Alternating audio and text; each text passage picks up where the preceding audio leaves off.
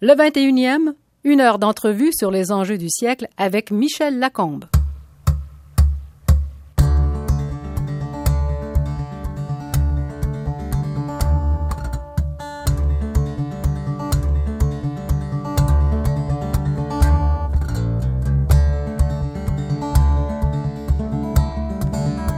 L'homme que nous recevons aujourd'hui a été ambassadeur du Canada en Afrique centrale à la fin des années 70 et puis au Mexique à partir de 85, en Belgique 91, puis de 94 à 2000 aux États-Unis d'Amérique et finalement en France de 2000 à 2003. C'est une expérience exemplaire dans la diplomatie qui va nous permettre de faire avec lui le tour des grands enjeux du monde en regard de nos politiques. Raymond Chrétien, bonjour. Bonjour, M. Lacombe. Vous êtes reconnu, oui. Bien sûr, bien sûr. Alors, écoutez, vous, on, va commencer par le commencement. Vous, vous êtes de Shawinigan, comme votre oncle Jean Chrétien. C'est la même famille. Le 20 mai 1942. Même famille que Jean. Séminaire de Joliette. Séminaire Sainte-Marie de Shawinigan, ensuite Séminaire de Joliette, ensuite Université, Laval, et ensuite euh, Ottawa, carrière diplomatique. En 1966. Attendez un peu, là. On est des années 60. Tout le monde s'en va à Québec. C'est la Révolution tranquille. C'est Jean Lesage. C'est René Lévesque. C'est pas Gérin Lajoie. Pourquoi vous voulez aller à Ottawa? Une question que tous mes collègues de l'époque me posaient. Euh, Raymond me disait, t'es, es bien trop bon pour t'en aller à Ottawa. Euh, écoutez, euh, je, suis allé à Ottawa pour une raison bien simple, le goût des affaires internationales. Euh, à ce moment-là, la seule carrière possible pour quelqu'un qui s'intéressait à la chose internationale était vraiment le ministère des Affaires extérieures canadien, la diplomatie traditionnelle. Voilà la raison, la seule raison qui m'a amené à Ottawa. Je ne serais jamais allé à Ottawa pour être dans la fonction publique dans son ensemble. Je suis allé pour une raison précise, mon goût, mon amour pour les affaires internationales. Ça venait d'où, ça?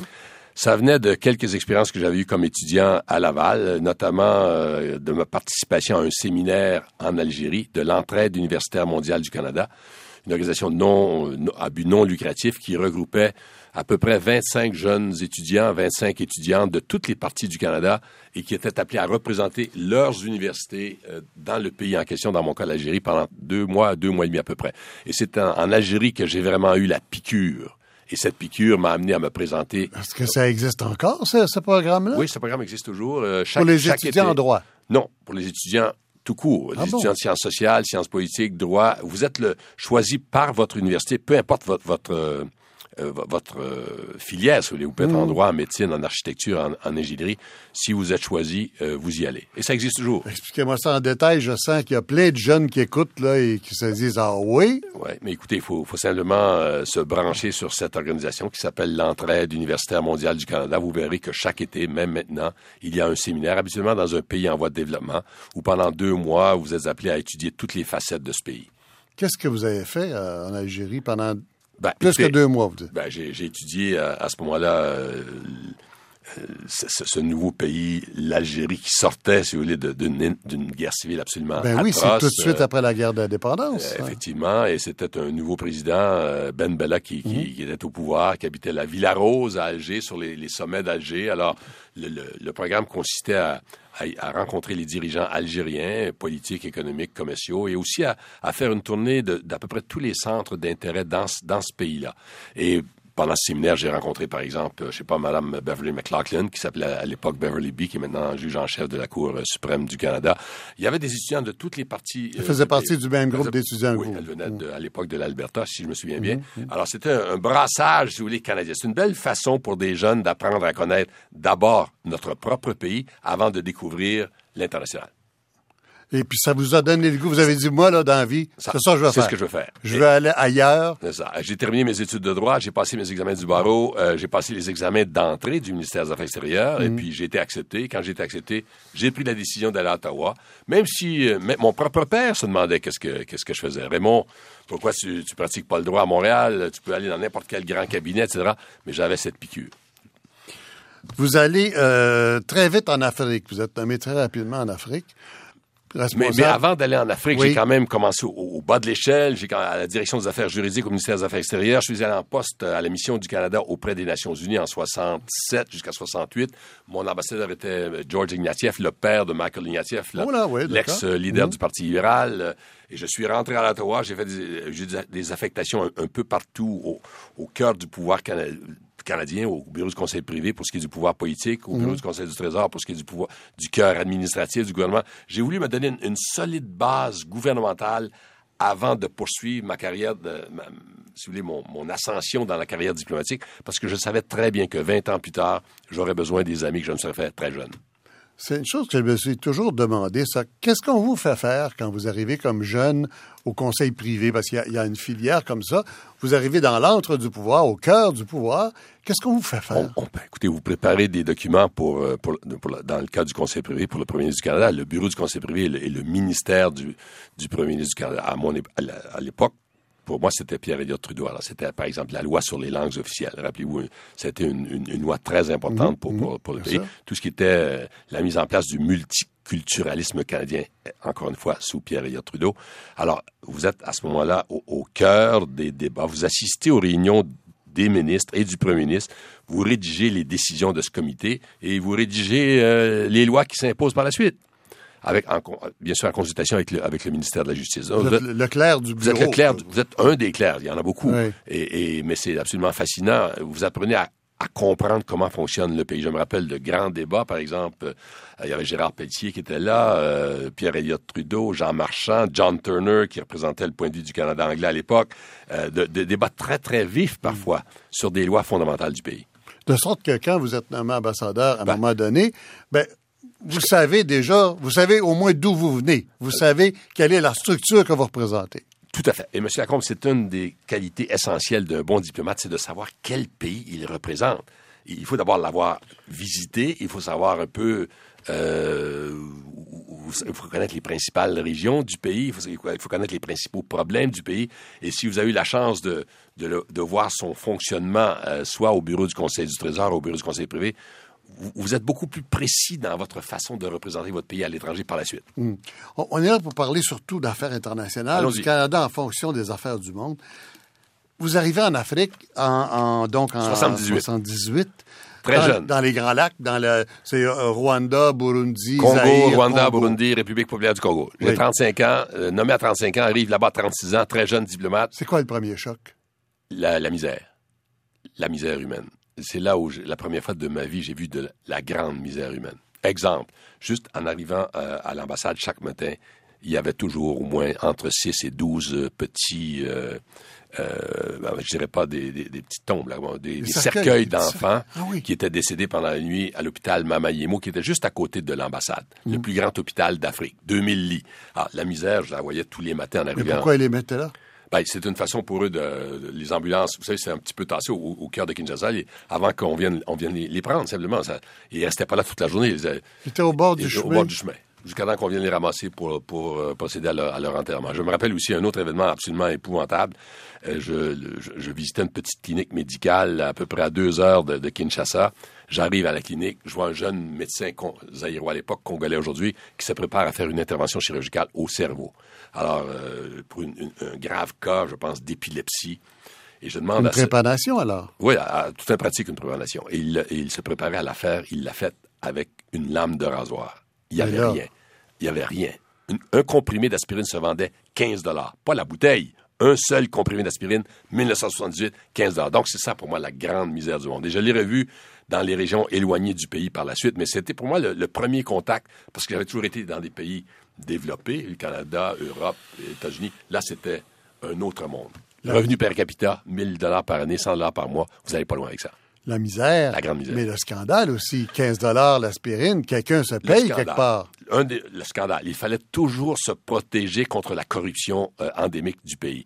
Plus les pays sont pauvres, plus le danger de corruption est, est grand. Et à l'ambassade, le Canada quand même avait un important programme de développement. Nous, nous importions, par exemple, du poisson séché, euh, de- du blé, etc. Et il fallait toujours faire très attention pour que notre aide alimentaire ne se retrouve pas entre les mains des dignitaires du régime. À l'époque, j'étais le pays dirigé par Mobutu Sese Seseko, un homme qui n'était pas reconnu pour, euh, euh, Pour sa grande euh, générosité. pour sa grande- et, sa, et sa gestion saine Oui, son pays. oui, oui, oui. Alors, il fallait, se- il fallait toujours être à l'affût de la, de la corruption. Vous aviez les quatre pays, donc, y compris le Rwanda, Euh, le Rwanda, la catastrophe, c'est quelques années plus tard. C'était que- beaucoup, c'était la catastrophe s'est produite euh, beaucoup plus tard. Moi, j'étais là en 78, mais c'était quand même euh, déjà le Rwanda. Parlons-en quelques venir quelque chose?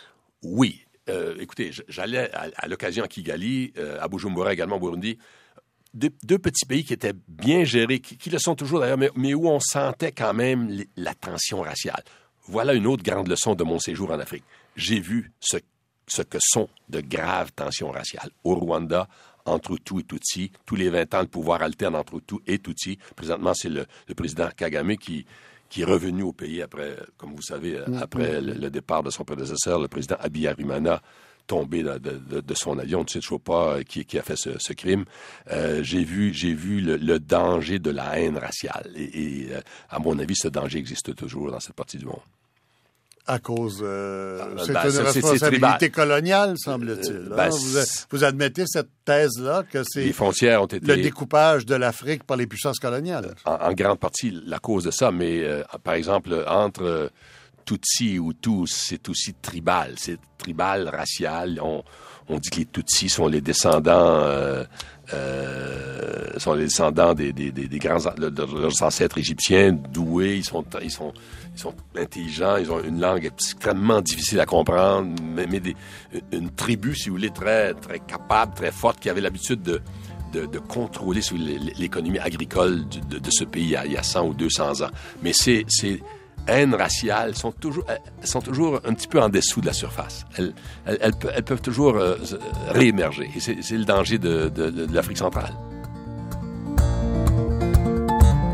Je vous rappelle que vous pouvez voir, entendre et même commenter cette entrevue avec l'ambassadeur Raymond Chrétien sur notre site radiocanada.ca 21.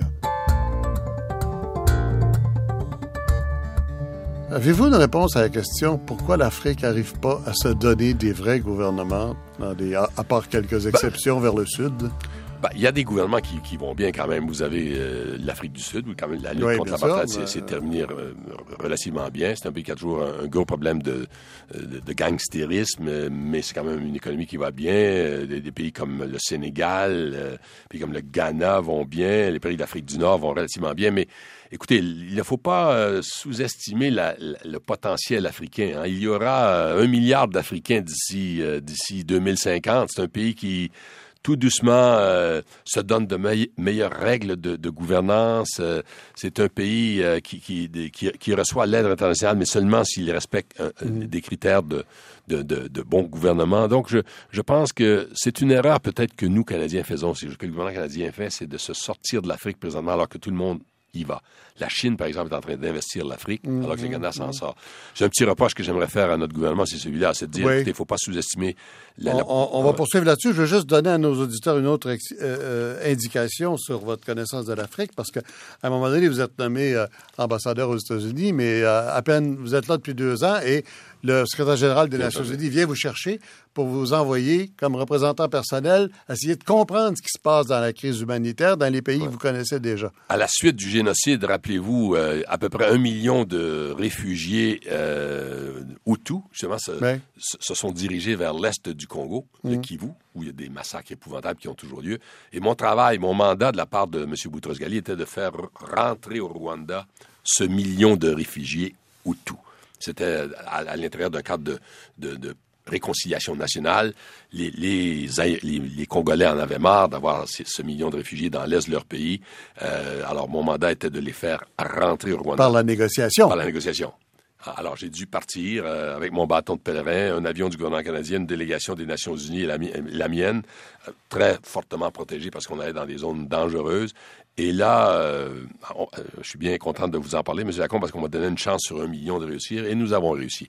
À la fin de notre petite mission qui a duré sept semaines, mmh, mmh. il y a, rappelez-vous, ce, déblocage, quand la, barrière s'est ouverte entre les deux mmh, pays, un million de réfugiés sont rentrés ça a été une mission extrêmement difficile pour moi parce que là, je représentais les Nations Unies qui étaient vomis mm, au Rwanda.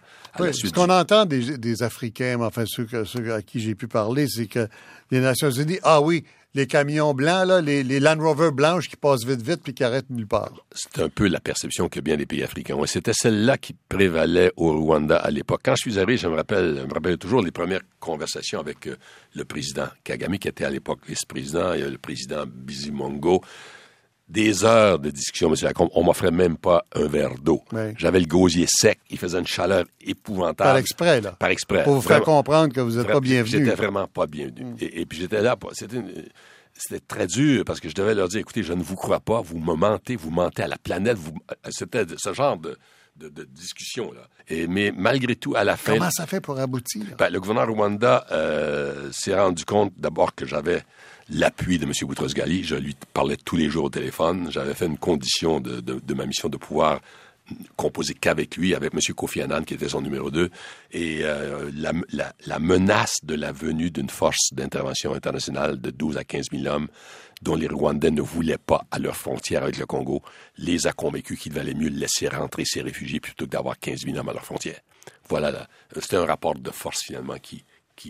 C'est dans le nouveau rôle des, des Nations Unies qui était en train de s'établir. La, la paix, oui, les missions de paix, mais des missions de paix musclées quand Euh, même. Mm, oui, c'était non seulement musclé, la, la résolution des, des Nations Unies a, a été approuvée, euh, permettant la venue d'une force euh, d'intervention. Et c'est à ce moment-là, le soir même de la- du passage de cette résolution-là, que le gouvernement rwandais a ouvert sa frontière. Pour le... Ça a été pour moi un des, un des grands moments, euh, M. Lacombe, de, de ma carrière, parce que c'était une mission à laquelle personne ne croyait. Euh, j'ai dû, euh, je, je composais à ce moment-là avec le président Mobutu du Congo, avec le président, euh, avec les autorités suprêmes au Rwanda, au Burundi, en Tanzanie, et, et- et même avec Monsieur Mand- avec Nelson Mandela en Afrique du Sud aussi. C'est la première fois que j'ai eu l'occasion de, de travailler avec lui. Euh, c'est une, une mission rapide, de grande intensité, euh, euh, excitante, dangereuse, l'un des beaux moments de, de ma carrière diplomatique. Et là, là, vous êtes donc déjà ambassadeur Ouais, aux aux États-Unis. À ce moment-là, vous revenez dans votre poste. à Washington. On va revenir en arrière un peu. Vous allez au Mexique après votre premier séjour en Afrique. Quand vous arrivez au Mexique, c'est le, le repos du guerrier. Signor Lacombe, Mexico es otra cosa. Le Mexique, c'est autre chose. Le Mexique, beau grand poste diplomatique également. La, la, fenêtre- la porte d'entrée sur le monde de l'Amérique du Sud. Ouais. Un, un poste qui m'a profondément marqué. Ouais.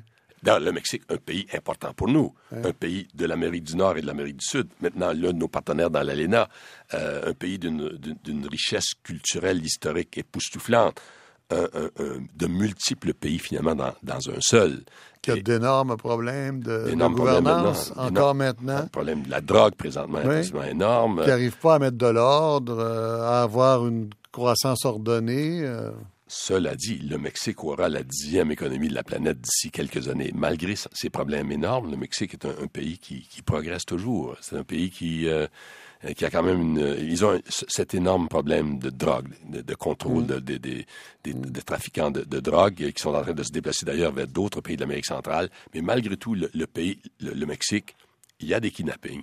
Il y a des menaces à votre sécurité, mais c'est un pays qui progresse. J'étais là il y a peu de temps, j'étais là cet l'automne dernier, et, et c'est un pays qui s'est considérablement développé depuis et qui se, va se développer. Écoutez, ils ont plus que 100, ils ont plus, plus de 100 millions d'habitants. Euh, ils ont une culture forte, ils n'ont pas de problème de- d'identité face aux Américains. Euh, écoutez, le, le Mexique, il ne faut pas sous-estimer l'importance du Mexique parce qu'aux États-Unis, nous sommes les voisins. Les Canadiens et les Mexicains sont les voisins des États-Unis. Les, les, les Mexicains pèsent plus lourd dans la balance que nous. Ils Plus sont lourd que nous. oui, ils sont 105 millions d'habitants et ils causent beaucoup de problèmes euh, aux, Américains. Ils ont quand même, il y a quand même 17, 18 millions de, de, de Mexicains aux États-Unis. On parle espagnol en Californie, au Texas, etc., même, même dans l'État de New York.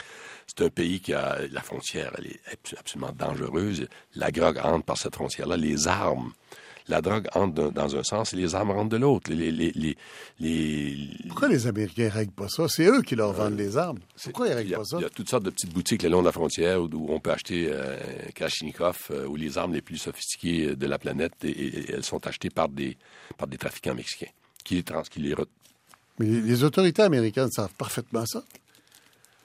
Qu'est-ce qui Elles les le empêche savent, de mais- régler mais- ça? mais elles, elles le savent, mais euh, rappelez-vous le problème de- du contrôle des armes aux États-Unis, c'est un énorme problème, pas seulement le long de la frontière mexicaine, partout. C'est, un pays euh, capitaliste, euh, l'offre et la demande. euh, on, on peut acheter un revolver simplement sur le- la, la bonne prononciation de votre nom, avec un, un permis de conduire ou même pas. Je veux dire, c'est un énorme problème. C'est, c'est pour ça qu'il y a beaucoup de ressentiment aussi entre Mexicains et Américains là-dessus.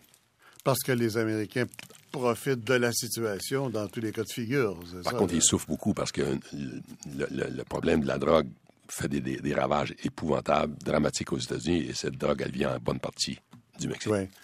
Mais le Mexique, euh, vous savez, on a, il y a plus d'un million de Canadiens qui y vont chaque année. Les plages sont magnifiques. Oui, bien sûr. Un pays privilégié Et des puis une immense culture, Immense et, culture. et puis l'immense culture de l'Amérique du Sud les aussi. Mayas, les, Ol- les Toltecs, les, les Aztèques, tout, tout, tout, tout a comme, vous savez, il y a de grandes civilisations qui, euh, qui ont commencé là. Ça vous a donné euh, une fenêtre sur l'Amérique Ben, du J'ai Sud. appris vous l'espagnol, mes oui. enfants ont appris l'espagnol, mon épouse a appris l'espagnol. La littérature euh, espagnole. La littérature espagnole. La littérature euh, sud-américaine et- qui est tellement riche. Et une langue, je ne sais pas si vous la connaissez, mais une langue qu'on n'oublie jamais. Je parle même encore aujourd'hui avec mon épouse et mes enfants en espagnol à l'occasion, simplement parce que les, les mots sont parfois les meilleurs. Euh, verde, pour moi, c'est plus fort que vert. Ah, Alors, euh, c'est un, non, c'est un, un pays qui nous a profondément marqué, même comme famille. Je vous rappelle que vous pouvez voir, entendre et même commenter cette entrevue avec l'ambassadeur Raymond Chrétien sur notre site radiocanada.ca baroblique 21.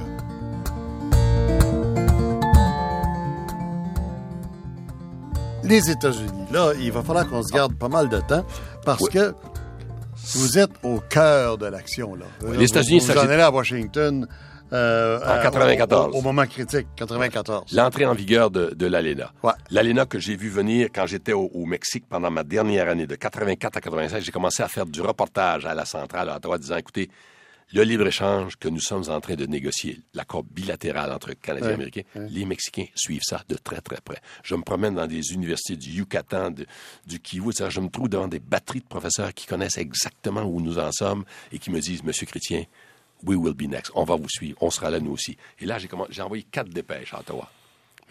Des- elles, elles ont fait époque à l'époque. S'il y avait, si Wikileaks, Wikileaks les a pas retournait aussi loin, il, il les trouverait. Et, et je prévenais mon gouvernement que le, que les Mexicains euh, voudraient se joindre Mm. à un accord de libre-échange avec nous et les Américains. C'était pas un message très populaire à Ottawa. On m'a dit, Raymond, Pourquoi c'était pas très populaire? parce qu'on voulait sauve- sauvegarder, euh, je ne dirais pas égoïstement, mais nos intérêts purement bilatéraux canado-américains, sans avoir un, un- un troisième larron dans. Connaissant, connaissant la façon de travailler des Américains, le- leur égoïsme pour un pays, on n'appelle pas ça comme ça, semble-t-il, c'est une vertu, l'égoïsme pour un pays, là.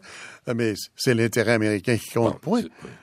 Comment ça se fait qu'on avait tant de foi que ça dans la capacité du Canada de faire un libre-échange favorable au Canada? Écoutez, c- cette, euh, cette idée de libre-échange, elle remonte très, très, très, très loin. Wilfrid Laurier en parlait euh, au, début du siècle dernier. Euh, le libre-échange euh, s'est fait euh, dès l'arrivée au pouvoir, finalement, de, Brian Mulroney. Euh, l'idée venait aussi beaucoup de, la haute fonction publique. Je ne mentionnais pas les initiateurs. Je, enfin, ils sont, ils sont bien connus. Euh, euh, l'un de mes bons collègues et amis, Derek Burney, était, était l'un de ses promoteurs. Jerry Shannon également, euh, ont, ont convaincu, je pense, euh, le nouveau gouvernement qu'il fallait explorer cette idée de, de, de libre-échange. Et ensuite, euh, ben, écoutez, une élection de 88 a été, s'est faite là-dessus. Le, le- le public canadien s'est prononcé en faveur. Ça s'est fait. L'ALENA a suivi euh, six ans plus tard. Et aujourd'hui, ben, on- tout le monde se félicite que ces accords aient été, aient été signés. Sauf aux États-Unis, on est encore, on est encore un peu craintif. On, a des, on pense que cette, cette entente euh, plaît ou a, a produit des, des, des résultats plus favorables pour Mexicains et Canadiens que pour les Américains. Vous êtes d'accord? Il n'y a pas de doute que le Canada et, les- et les États-Unis et, et le Mexique euh, en ont profité davantage que les Américains. Les Américains en ont profité, mais peut-être moins que C'est nous. curieux, non? C'est curieux, c'est curieux. Mais encore une fois, il faut, il faut apprendre une, une, une leçon fondamentale de la relation entre le Canada et États-Unis. Quand une, une, une telle négociation commence, et celle du libre-échange de 88, celle de l'ALENA en, en ont été, le Canada met toujours ses meilleurs négociateurs dans la balance face aux Américains. Pour les Américains, le Canada n'est pas, t- n'est pas une, une forte priorité. Alors, souvent, on se retrouve devant une équipe moins rodée, moins forte. Et c'est comme ça qu'au fil des décennies, euh, la réputation de, de Canadiens, de diplomates canadiens comme négociateurs, elle est solide. Elle, elle- elle s'est faite lors de ces grandes négociations. Nous sommes de grands négociateurs. Les Américains sont de, de grands litigators. Euh, ça veut dire quoi? Les- qui poursuivent. Les, les tribunaux, la, la- la voie judiciaire, le, le Canada aime toujours mieux négocier. Mais en général, le Canada tire très bien son épingle du jeu. Les- avec les Américains, il faut être, il faut être prudent. Euh, ils, ils nous aiment bien. Ils ne font pas de cadeaux. Euh, mais quand il s'agit d'être face à eux, et c'est le cas maintenant, il y a une très grande négociation, M. Lacombe, qui a lieu au moment où on se parle, Oui. et elle va se poursuivre pour quelque temps encore, sur la- l'avenir de la frontière, le périmètre de sécurité. Oui. Quelle sorte de frontière? Déjà, les Américains nous, disent, écoutez, il faut, faut la protéger, cette frontière. Il faut, la- il faut qu'il y ait des drones, il faut qu'il y ait des hélicoptères, il faut qu'il y ait des avions, il faut la renforcer. Tout ça est vrai. Le Canada fait sa part, mais il faut aussi qu'elle soit fluide. Il ne faut pas que ça vous, ça vous coûte 10 à la frontière en plus de votre passeport. Beaucoup, Surtout pas que ça me prenne deux heures et demie pour traverser. Alors, il faut la rendre fluide, mais il va falloir euh, laisser un petit peu de notre souveraineté là-dedans. Euh, et ça, quand il s'agit de laisser un peu de souveraineté, c'est toujours très, très délicat. Par exemple, si, vous si maintenant vous vous soumettez au, au programme euh, euh, américain là, de, où on examine les, les pupilles, là, Oui. les iris pour Les, passer... de l'œil, oui. Euh, ben voilà, vous laissez un peu vos empreintes de DNA. Oui, oui. au- alors, il y a beaucoup de Canadiens qui, qui sont révoltés à l'idée, comme- Mhm. mais il y en a beaucoup qui le font volontairement. Alors, jusqu'où allons-nous aller face à nos voisins américains dans la voie qui est, souhaita- qui est souhaitée par eux de l'harmonisation des politiques entre les deux pays? Est-ce qu'on doit harmoniser notre politique d'immigration? Est-ce qu'on doit harmoniser... Vous savez, les voitures sont les mêmes hein, quand Ben euh, oui, elles ben sont fabriquées ici, là-bas. D'autant plus étrange qu'en Europe, maintenant, il n'y en a même plus de frontières pour passer d'un pays à l'autre. Oui, il y en a. Schengen, l'accord de Schengen. Maintenant, est-ce qu'on. euh, Chez nous, c'est le contraire. Il y en avait presque pas avant, puis il y en a de plus en plus. C'est à cause des événements du 11 septembre. Je comprends. Mais est-ce que si c'était un, un vrai problème sécuritaire, il me semble que les Européens n'auraient pas aboli les frontières d'un pays à l'autre. Oui, mais là, on parle, vous savez qu'on on parle d'abolir Schengen, ou en tous les cas de, de ré- remettre des frontières, en, en tous les cas, entre la France et l'Italie, parce que les Français ne sont pas contents de voir ce flot euh, d'immigrants, euh, de- d'illégaux libyens passer par la frontière, euh, par, le- par l'Italie pour, se- pour se rendre en France. Alors, c'était un- c'est une grande réussite de l'Europe, cet accord de Schengen, qui a fait disparaître les frontières du nord au sud. Nous, en- pour nous, pour nous et les Américains, il n'y aura pas moins de frontières. Il n'y en aura pas moins. Il n'y aura pas moins de frontières. Jamais. Jamais. Enfin, pas dans un avenir prévisible. Non, écoutez, tout va dans le sens contraire. On essaie de ralentir ce phénomène, mais regardez, il y avait 140 postes de frontières euh, euh, avant les événements du 11 septembre. Beaucoup n'étaient même pas euh, militarisés, n'étaient même pas surveillés. Vous pouvez, vous pouvez passer d'un, point au Canada ou un point Ouais. sans qu'il y ait même un, un garde. là. Vous pouvez- avec votre carte, Oui, fait. C'est fini, ça. Euh, et là, il y a- vous savez qu'elle est surveillée 24 heures par jour. Les Américains sont convaincus que la frontière nord est dangereuse, que les terroristes ont plus de chances de venir de la frontière nord que de la frontière sud. On doit les convaincre du contraire, mais c'est très difficile. Même Mme Hillary Clinton, qui nous connaît bien, pense encore que les terroristes du 11 septembre sont venus du Canada alors qu'ils étaient déjà aux États-Unis avec papier Non, non, mais ils peuvent plus penser ça. Là. C'est, documenté. Mais ils ne sont pas venus du Ils ne Canada. sont pas venus du Canada. Mais Ouais. même maintenant, ça revient constamment. Oui. Pas constamment, mais à l'occasion. Donc, je, je vous dis, surveillez. Je dis à, à vos auditeurs, surveillez ce qui va se passer entre septembre 2011 et, disons, euh, septembre 2013. Alors, cette grande négociation là, du périmètre de sécurité qui a lieu maintenant, elle, elle porte sur quoi exactement? Elle, elle porte sur... euh, ben, sur ça, sur la frontière Ben, et euh, la, la- la- la- la- par exemple, la surveillance? que, que pouvons-nous harmoniser davantage entre les deux pays? Pouvons-nous euh, harmoniser, euh, euh, ben, je sais pas moi, prenons les médicaments. Vous achetez des pilules à la pharmacie, moi aussi, ça, mais pourquoi euh, faudrait-il qu'il y ait deux, euh, deux processus, si vous voulez, d'approbation de, médicaments pour Canadiens et Américains? Ah, ça va jusque-là. Oui, écoutez, euh, on, on a Santé Canada qui, qui doit approuver pilule. Ben oui, avant- oui, oui. Puis on a aussi la FDA américaine. qui est Ben extrêmement- Pourquoi, de- le- écoutez, le, je, je- mentionne le Viagra, je vais peut-être pas man- je vais me vendre la- l'aspirine, là, mais si le Viagra est bon pour un Américain, ça devrait être bon pour un Canadien. Ouais. Alors, sans qu'on on fasse ça coûte très cher, ces, entités d'approbation-là. Voilà un exemple. Un autre exemple est... Mais ça n'a pas de rapport avec la sécurité. Ben, non, non, mais c'est pas seulement la sécurité, c'est de favoriser les. Vous savez, cette négociation, elle porte sur la sécurité, mais aussi sur la fluidité de la frontière. Alors, euh, comment rendre la, vie plus facile aux, Canadiens et, et aux Américains? Par exemple, les, les immigrants? La frontière, elle, elle dépend de, du genre de, de, de- de citoyens que vous avez des deux côtés. Est-ce qu'on doit harmoniser la politique d'immigration du Canada et celle des États-Unis? On a des politiques très différentes. Euh, Est-ce qu'on doit aller jusque-là?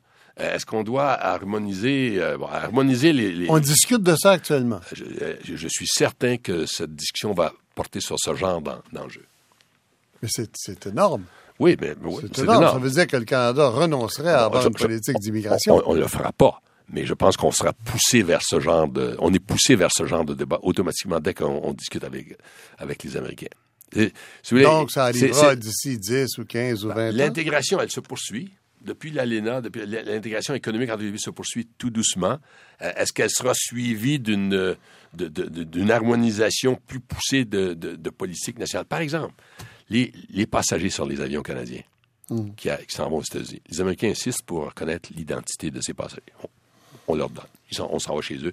Maintenant, s'ils nous demandent de, de- de leur faire connaître l'identité de tous les passagers, de tous les avions qui quittent les aéroports canadiens pour aller vers euh, d'autres destinations, mais qui survolent le territoire, le Oui, territoire, oui. est-ce qu'on doit leur donner? Belle question. Écoutez, je m'occupe d'un dossier pour mon On a dit non jusqu'à maintenant. on a dit non jusqu'à maintenant. bien, oui. Oui, mais il y, a- il y a toutes sortes de... de- on le prédédouanement à Montréal. Vous connaissez le prédédouanement? Alors, je m'occupe d'un dossier présentement sur les trains à haute vitesse. Mon projet, mon mandat n'a aucun sens si je n'arrive pas à convaincre nos amis américains de, de mettre du prédédouanement à la gare centrale à Montréal. Voilà ce genre de... Encore Faut pas que le train attende trois heures à la frontière. pas perdre trois heures à la frontière. américaine. Alors, ça- ça, toutes ces questions vont, vont se- revenir sur le tapis. Je ne peux pas spéculer, je ne veux pas spéculer sur ce que sera le résultat euh, final, mais mais il n'y a pas de doute qu'à la fin, les Canadiens vont porter un jugement sur cette entente. Est-ce que nous gagnons plus que nous perdons? Est-ce que nous mettons, nous avons laissé aller euh, un peu trop de souveraineté là-dedans ou pas? Mais encore une fois, le concept de souveraineté, M. Lacombe, évolue de beaucoup, a évolué beaucoup depuis 50 ans. Les- la souveraineté des États n'est plus ce qu'elle était. On partage tout. Je vous rappelle que vous pouvez voir, entendre et même commenter cette entrevue avec l'ambassadeur Raymond Chrétien sur notre site radiocanada.ca oblique 21. Vous euh, m'avez ouvert l'appétit avec le TGV. là. Vous avez l'air d'être en train de négocier des conditions. Pourtant, on en est très loin. Vous venez d'être, vous avez été nommé l'année dernière par, Par- le, par le gouvernement du Québec. gouvernement du Québec pour euh, quoi diriger la pour- négociation? avec des Américains pour voir si on ne pourrait pas, euh, pour- parce que dans la- la- l'administration Obama a identifié un certain nombre de lignes possibles pour des trains à haute vitesse, dont Boston-Montréal. dont New York-Montréal et Boston-Montréal. Alors, on m'a demandé, le gouvernement du Québec m'a New demandé... York-Montréal et Boston-Montréal, les ça, deux. les deux. On n'est pas rendu là, là. Le président Obama a quand même mis 53 milliards de dollars de côté pour ça. Il y croit. C'est un de ses projets héritage, si vous voulez. Mais pas le Congrès. Pas le Congrès pour l'instant. Pour l'instant, il y a une somme, je pense qu'elle est de 9 milliards disponible. Euh, mais Parce le que les 50 républicains n'ont pas dit jamais. Les républicains, non. Les républicains disent euh, ils sont plus ils sont plus difficiles à convaincre, euh, mais ils, ils ont un énorme un, un tel problème de finances publiques et de, et de- de- de- leur budget est hors contrôle. Leur dette euh, s'accroît à un rythme qui le double du La nôtre dette ici. américaine, ouais. Alors ils se disent écoutez, c'est pas un mauvais projet. Euh, nous sommes une grande puissance. Euh, écoutez, les Chinois ont des trains haute vitesse, les Japonais, les Allemands, les Français, même les Marocains, pourquoi pas nous? Mais cela dit, est-ce que euh, les États se disent pourquoi nous devrions-nous payer, de, pourquoi devrions-nous taxer nos concitoyens? On va le faire si Obama paye pour. Si l'administration fédérale, nationale paye pour. Alors, on verra. Mais écoutez, je, je, je, je ne fais comment, que commencer il y a un an, mais ça avance, encore une fois, à ma, sur- à ma grande surprise, mieux que je croyais. Vous négociez avec qui? Vous parlez avec négocié avec l'administration fédérale américaine, le, gouvernement- le- le ministère du Transport, euh, le, Homeland, le, le Homeland Security, le ministère sur la sécurité publique qui se- qui s'occupe de la question du prédédouanement. Les douaniers se- sont- tombent sur leur contrôle. Ensuite, je dois négocier discuter avec tous les, euh, les, les autorités, des, les, les secrétaires au, au transport, l'équivalent du ministre du Transport, des États de la Nouvelle-Angleterre et de l'État de New York. Voilà quel est mon, mon On n'est pas encore rendu au projet de Achetez pas, faisabilité. là. achetez pas votre billet là, cet Non, non. après-midi. ça- Mais il faut au commencer quelque mieux, part. 1920, 20, Écoutez, moi je dis, de, 2000, 2020, je 2025. dis ça? 10, 20 ou 30 ans. Ah, wow, là. C'est pas demain. Mais quand même, pour arriver à un moment donné, il faut commencer. Mais ça fait un bout de temps qu'on en parle et moi, j'ai toujours entendu il n'y a pas assez de monde ici Mais il y a pour 55 remplir un. TGV. Ouais, mais écoutez, entre Washington, New York, Boston, Albany, Buffalo, Toronto, il y a 55 millions d'habitants là. Dans cette zone, écoutez, c'est une des zones les plus peuplées. là. Quand je vous parle- l'Est des États-Unis, le, le Québec et l'Ontario, c'est 55 millions d'habitants. Une région aussi riche, euh, bonne population. Pourquoi pas? Là, vous avez été en Europe, vous avez été à Paris, ambassadeur. Bon Dieu que le temps avance vite. Vous avez été à Paris euh, et euh, je pense que, bon, la France, ça vous intéresse Beau beaucoup, pays. mais surtout l'Europe. Oui, mais écoutez, parlons des deux. La France est en Europe. La France, vous êtes francophone, moi aussi. Je suis descendant de Français. Vos ancêtres sont probablement venus de là-bas aussi. Mère patrie du Canada. euh, Pa- Paris, la, la capitale de, de la francophonie et de la langue française. la France qui joue un rôle primordial pour la construction européenne.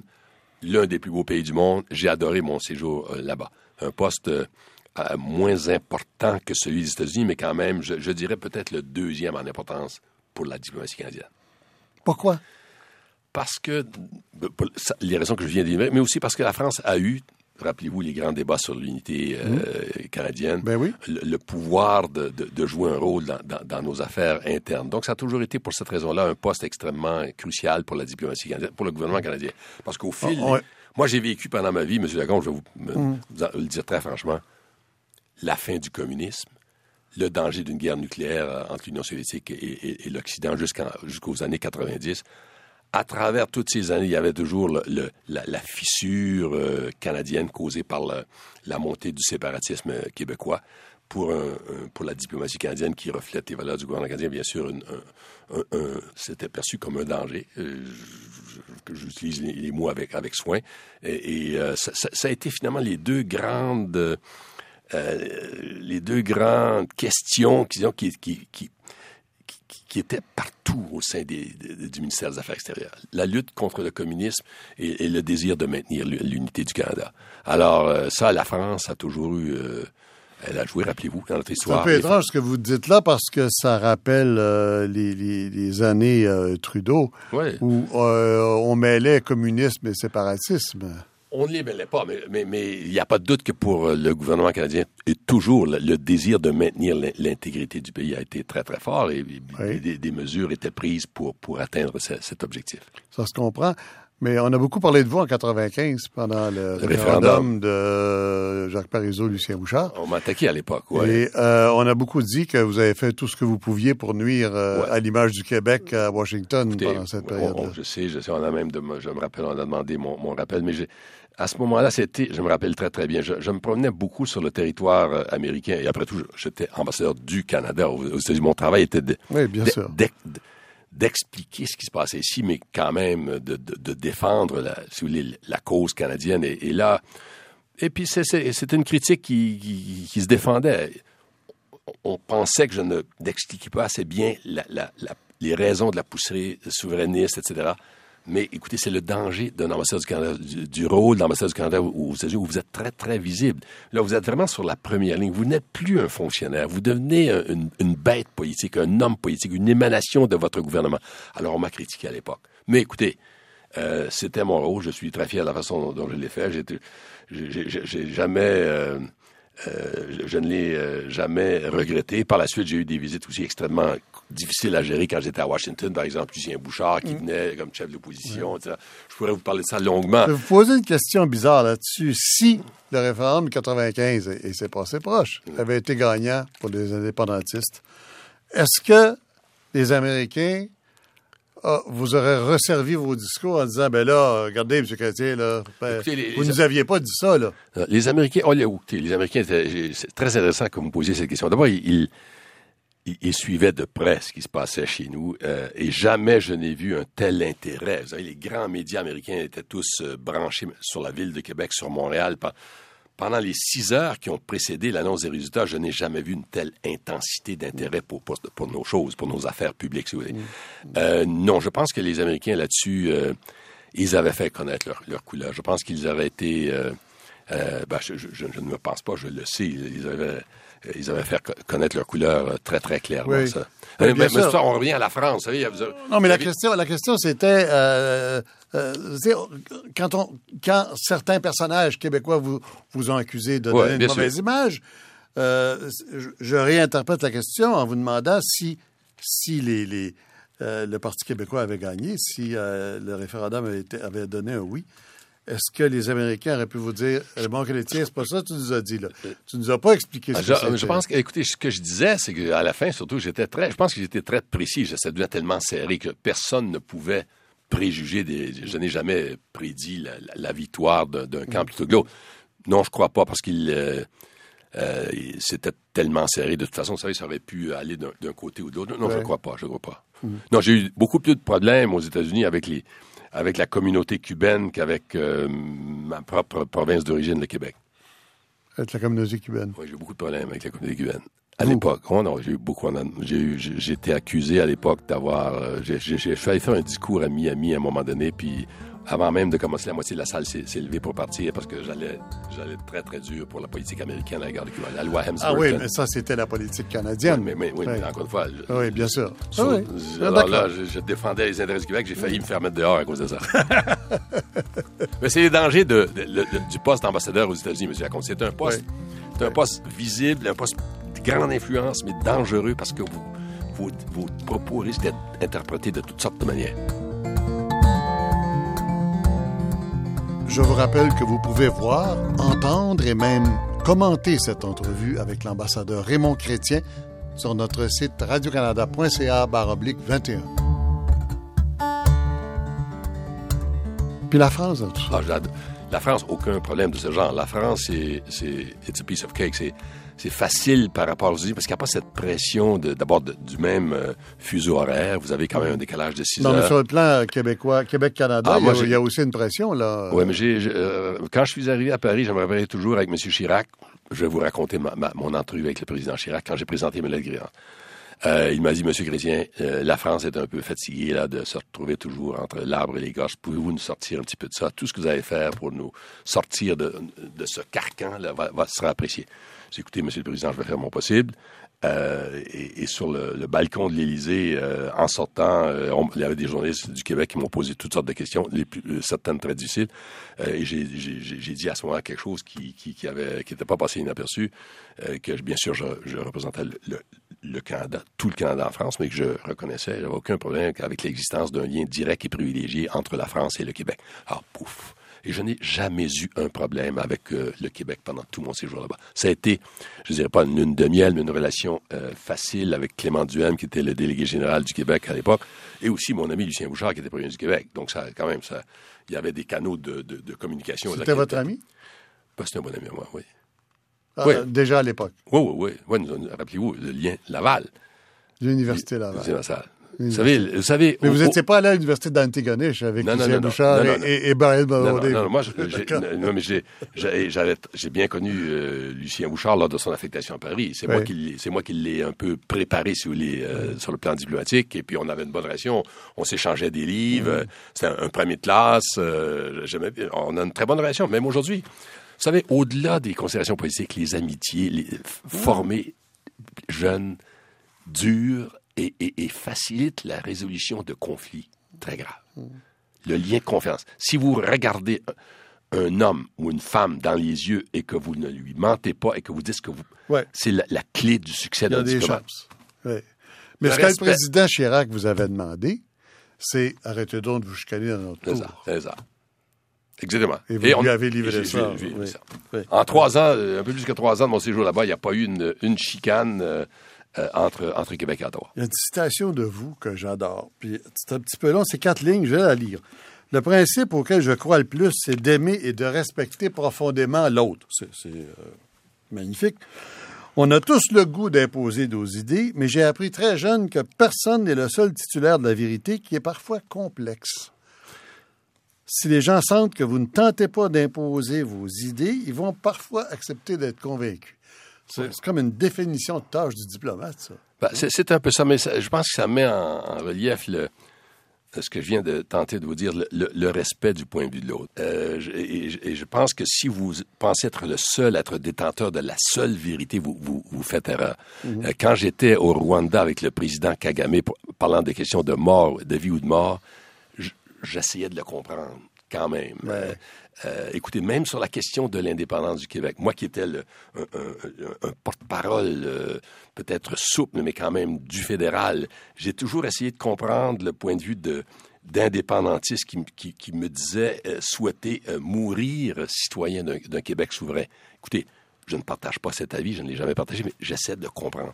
Pour conclure là-dessus, j'ai lu quelque part un, un li- un des livres qui vous a marqué, The March of Folly de Barbara Tuchman, que, un auteur que je ne connais pas Ah, vous êtes bien, personnellement. bien informé, vous êtes bien informé. Citation, un livre qui explique comment les meilleurs esprits peuvent se tromper. Ben, écoutez, oui, je pense que ce livre, euh, d'ailleurs, si vous ne l'avez pas lu, je vous, je vous conseille de le lire. C'est, euh, il, bon, il parle notamment de, de la guerre du Vietnam, un épisode euh, terrible, douloureux de l'histoire américaine. Les Américains ont complètement raté le bateau. Ou encore une fois, les Canadiens ont, eu raison. Rappelez-vous, on a refusé de les suivre au. Vietnam. On a même permis à des milliers de draft dodgers de, de venir chez nous, etc. Mm-hmm. McNamara, l'un des plus brillants, entouré d'une équipe très brillante, s'est quand même embourbé dans, dans cette aventure vietnamienne. Plus récemment, on l'a vu en Irak. Oui, mais lui, McNamara, au moins, s'est converti, si on veut, a changé d'idée par la suite, s'est dénoncé lui-même. À la fin de sa vie. Il, est mort dans l'agonie, si vous voulez, de, son erreur. Plus récemment, on l'a vu en Irak, en, 2003. Encore une fois, les, je ne sais pas si ce sont les plus brillants dans, ce cas-ci. Je, pense que plusieurs des plus brillants ont été mis à l'écart de cette mmh, décision. Mmh, mais encore mmh. une fois, les, les, Américains qui devraient avoir, qui ont pas qui ont une intelligence absolument formidable, ont fait une grave erreur. J'ai pas le droit de poser une question comme ça à un diplomate, mais je vais la poser quand même. Est-ce que vous venez de me dire que vous comptez pas Donald Rumsfeld parmi les plus brillants? Écoutez, toute cette décision, elle n'a pas été prise seulement par Donald Rumsfeld. Elle a été prise par euh, les, les... Mettons qu'il était à l'avant-garde. Il était à l'avant-garde, George Wolfowitz, le président Bush, etc. Euh, je pense qu'ils euh, ils ont un peu été victimes de, de, leur histoire politique précédente, quand notamment le père Bush, le, premier président Bush, ne s'est pas rendu jusqu'à Bagdad, ils ont décidé de finir l'aventure. Hmm. Mais là, ils, se sont euh, radicalement euh, hmm. trompés. Parce que c'est, et c'est pour ça qu'on a refusé de les suivre. Il n'y avait pas d'armes de destruction massive, on s'en doutait, puis il n'y avait pas de sanctions onusiennes, puis on a dit on n'y va pas. Je pense que c'était, c'était M. Lacombe, le grand moment de la diplomatie canadienne depuis 20 ans. Hmm. C'était cette, décision-là. Et j'ai, elle a été prise par, par Jean Chrétien, son gouvernement, euh, mais je suis très content d'y avoir été associé la politique canadienne euh, change actuellement. La politique étrangère canadienne change beaucoup avec M. Harper.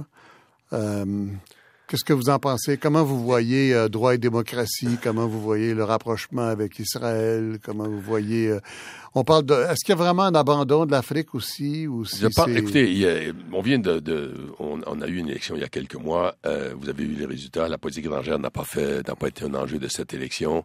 La politique étrangère du Canada est, en train d'évoluer. Une, une, emphase particulière est mise, par exemple, sur notre capacité de défense. Le budget de la défense a augmenté considérablement. Il est maintenant de, je pense, 18 milliards de dollars. L'armée est passée de 65 000 et est remontée à, près de 80 000 hommes. Euh, sur ce plan, il, est clair que le gouvernement veut se donner une, capacité militaire à l'échelle de la planète. On parle déjà d'établir de, nouveaux points stratégiques un peu partout dans le monde. Personnellement, je suis en accord avec ça. mais où, j'aimerais que, que, ça suive, c'est au niveau du développement international et de, de cet outil traditionnel qui est la diplomatie.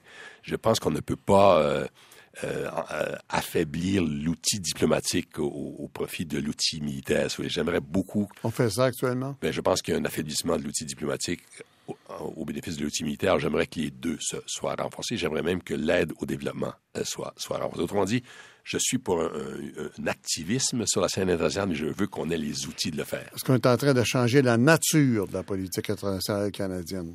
Oui, oui, oui, oui. Écoutez, euh, le gouvernement euh, conservateur a, pris la décision consciente de ne pas accorder une grande importance à l'Afrique, alors que tout le monde y va, alors que la Chine s'y rend massivement, alors qu'on avait quand même des acquis qui dataient de 50 ans, un, programme d'aide apprécié. On avait beaucoup d'appui en Afrique. Je pense qu'on en a perdu un certain nombre. On l'a vu lors de la campagne du Canada pour le, poste pour le Conseil de sécurité, où là, les pays africains ne nous ont pas appuyés. Je pense que, écoutez, c'est pas une erreur. Le, gouvernement actuel est, légitimement élu. Il a le droit d'avoir la politique étrangère qui, je peux... il n'a pas gagné le siège au Conseil de sécurité, c'est une erreur. C'est une gifle monumentale. Mais de toute évidence, le gouvernement était prêt à en payer le prix. Il a peut-être payé le prix, peut-être pas.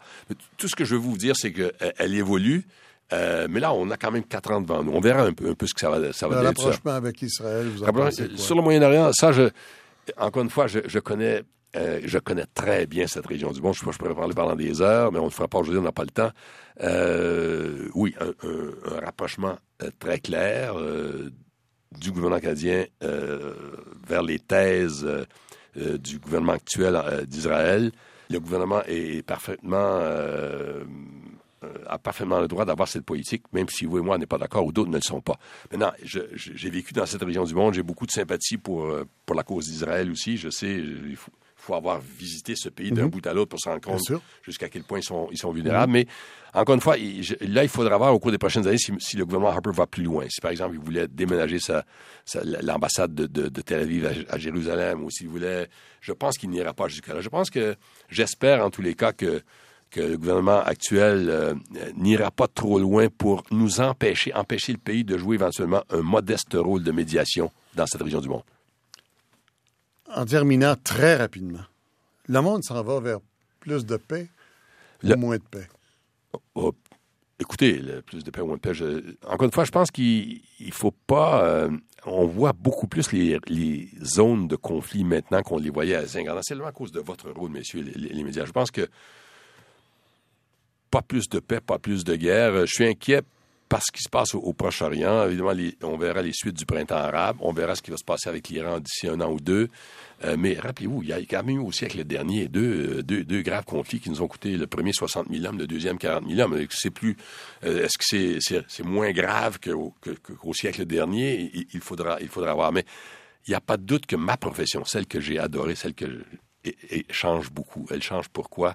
Euh, pour un certain nombre de raisons. La culture de l'écrit, qui était valorisée de mon temps, elle est remplacée par la culture de l'oral. Tout va se faire maintenant beaucoup plus vite. Tout évolue beaucoup plus vite. Il y a beaucoup plus d'acteurs. Dans mon temps, il y avait un seul, les affaires extérieures. Aujourd'hui, vous avez les, banques, vous avez, euh, les, vous avez les organisations non gouvernementales, vous avez les médias, vous avez les, les lois d'accès à l'information. Il n'y a plus beaucoup de secrets. Monsieur Lacombe, les secrets, ils duraient deux mois, deux ans à l'époque. Aujourd'hui, ils durent deux jours. Tout est en train d'évoluer et ça, je ne peux pas prédire jusqu'où ça ira. Mais il est clair que la méfiance est en train de s'instaurer, en tous les cas, pour ce qui est de l'écrit. Il y aura moins de belles et longues dépêches euh, disant euh, que tel ou tel premier ministre est un, est, est un imbécile ou un, ou un homme remarquable. Raymond Chrétien, c'est dommage, mais il faut arrêter. C'est fini. Merci beaucoup. Merci beaucoup. Merci beaucoup. Ça m'a fait plaisir, M.